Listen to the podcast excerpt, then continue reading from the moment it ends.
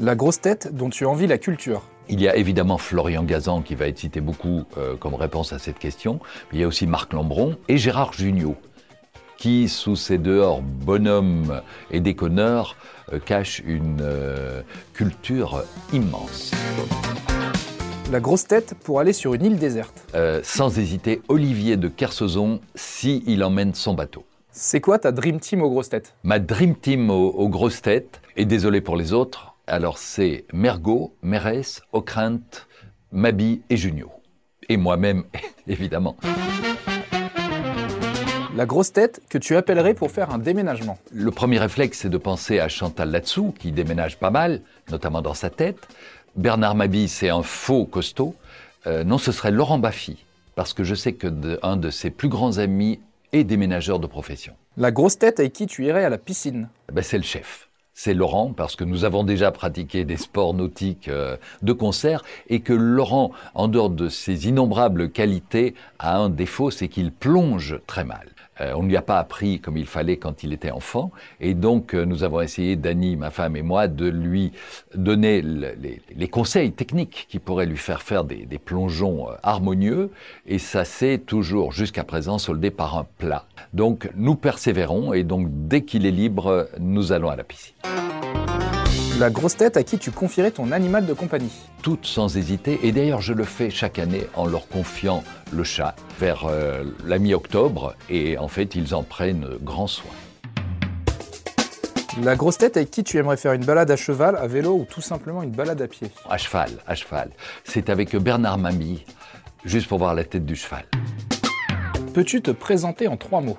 Ça, c'est le genre de question qui est tellement compliqué. Je dirais joyeux, euh, dessinateur et maintenant euh, grand sculpteur. Michel-Ange peut aller se rhabiller. C'est quoi ton plus grand complexe? Je ne sais pas. Je devrais y réfléchir.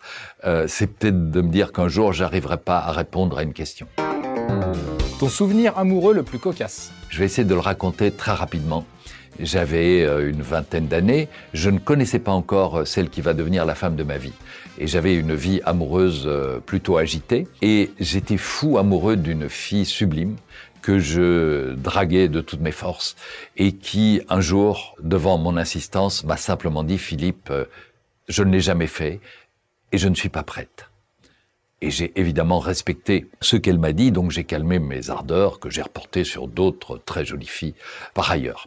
Et puis, quelques mois, je pense, quelques mois plus tard, je rencontre Dany, qui va devenir la femme de ma vie, et dès notre rencontre, nous avons habité ensemble.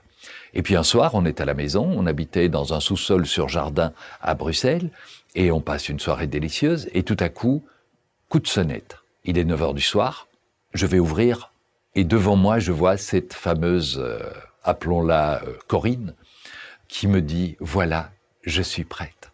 Et là, j'ai dû lui dire que j'étais désolé, mais que ce n'était plus possible, que j'avais rencontré une fille dont j'étais fou amoureux.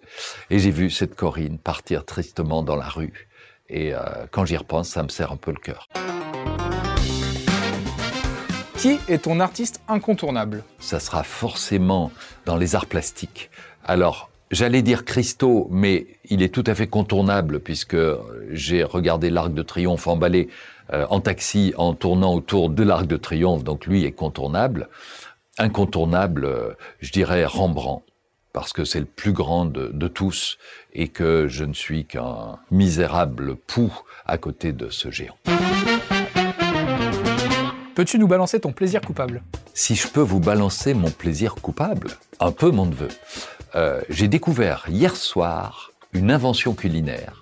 Vous connaissez le Paris-Brest, qui est sans doute mon dessert préféré, et un cuisinier belge qui s'appelle Yves Matagne a inventé le Paris-Bruxelles. Alors, c'est la même crème avec des, des amandes euh, émondées disposées dessus, mais c'est pas dans de la pâte à choux, c'est sur une gaufre belge très très légère et légèrement tiède. Et je lui ai dit hier soir, tu as inventé un truc qui restera dans l'histoire. Philippe, est-ce que tu es tatoué? Et si oui, est-ce que tu peux nous en dire plus? J'imagine évidemment les réponses de mes camarades grosses têtes. Ça va être graveleux, ça va être oui à tel endroit et euh, on peut lire le mot machin euh, au repos et puis le voilà. Et puis anticonstitutionnellement euh, à certains autres moments. Non, je ne suis pas tatoué. Mais le principe du tatouage m'amuse. J'ai dessiné cet été à Bordeaux sur la jambe d'une fille archi tatouée un chat elle m'a dit je cours me le faire tatouer chez mon tatoueur. Donc euh, je ne suis pas tatoué personnellement, mais j'ai tatoué euh, des personnes.